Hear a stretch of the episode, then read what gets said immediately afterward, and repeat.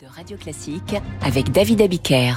C'est l'heure du point du jour de Franck Ferrand sur Radio Classique. Bonjour Franck. Bonjour David, bonjour à tous. Quel 20 septembre avez-vous choisi de nous rappeler ce matin? Ah, un 20 septembre que j'ai eu l'occasion de raconter à la télé notamment, c'est le plus grand cambriolage de tous les temps, le 20 septembre 1792. Quatre nuits en vérité, c'est pas seulement le 20, hein, quatre nuits de cambriolage pour des dizaines de voleurs qui sont entrés dans l'hôtel du garde-meuble sur l'actuelle place de la Concorde, qu'on appelait encore la place Louis XV, elle n'était pas devenue la place de la Révolution. Et alors là, on a volé bah, tous les joyaux de la couronne, le grand diamant bleu, le régent, qui était le plus gros diamant du monde, 9000 bijoux, euh, l'équivalent de 7 tonnes d'or.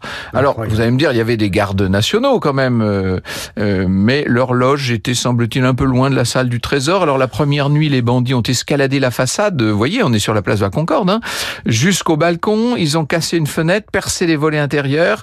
Euh, bon, il n'y avait pas grand-chose. Hein. Il y avait notamment pas de barre de, de protection.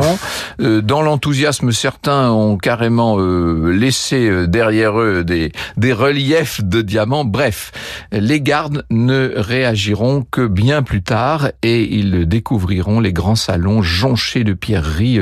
Ce n'était plus que les, les miettes du festin. C'est incroyable. Comment expliquer un tel laxisme? Et d'ailleurs, est-ce qu'on peut parler de laxisme à l'époque, de la, Bah, de la candeur? Il faut se remettre dans l'état d'esprit de l'époque. Hein. C'est l'anarchie complète. On est en septembre 92, c'est-à-dire qu'on vient de, on vient d'abolir la monarchie. On est en train de créer la République, euh, tant bien que mal.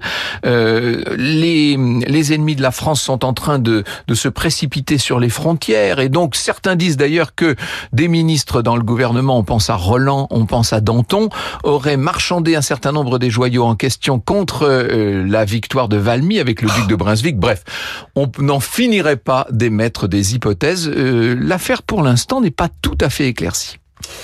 Quatre cambriolages consécutifs, 1792. Je suis pas sûr qu'on ait revu ça depuis, à mon avis, puisque euh, en général les gardes se réveillent un peu plus tôt. Oui. À tout à l'heure, euh, Franck pour Franck Ferrand raconte. Bonne journée.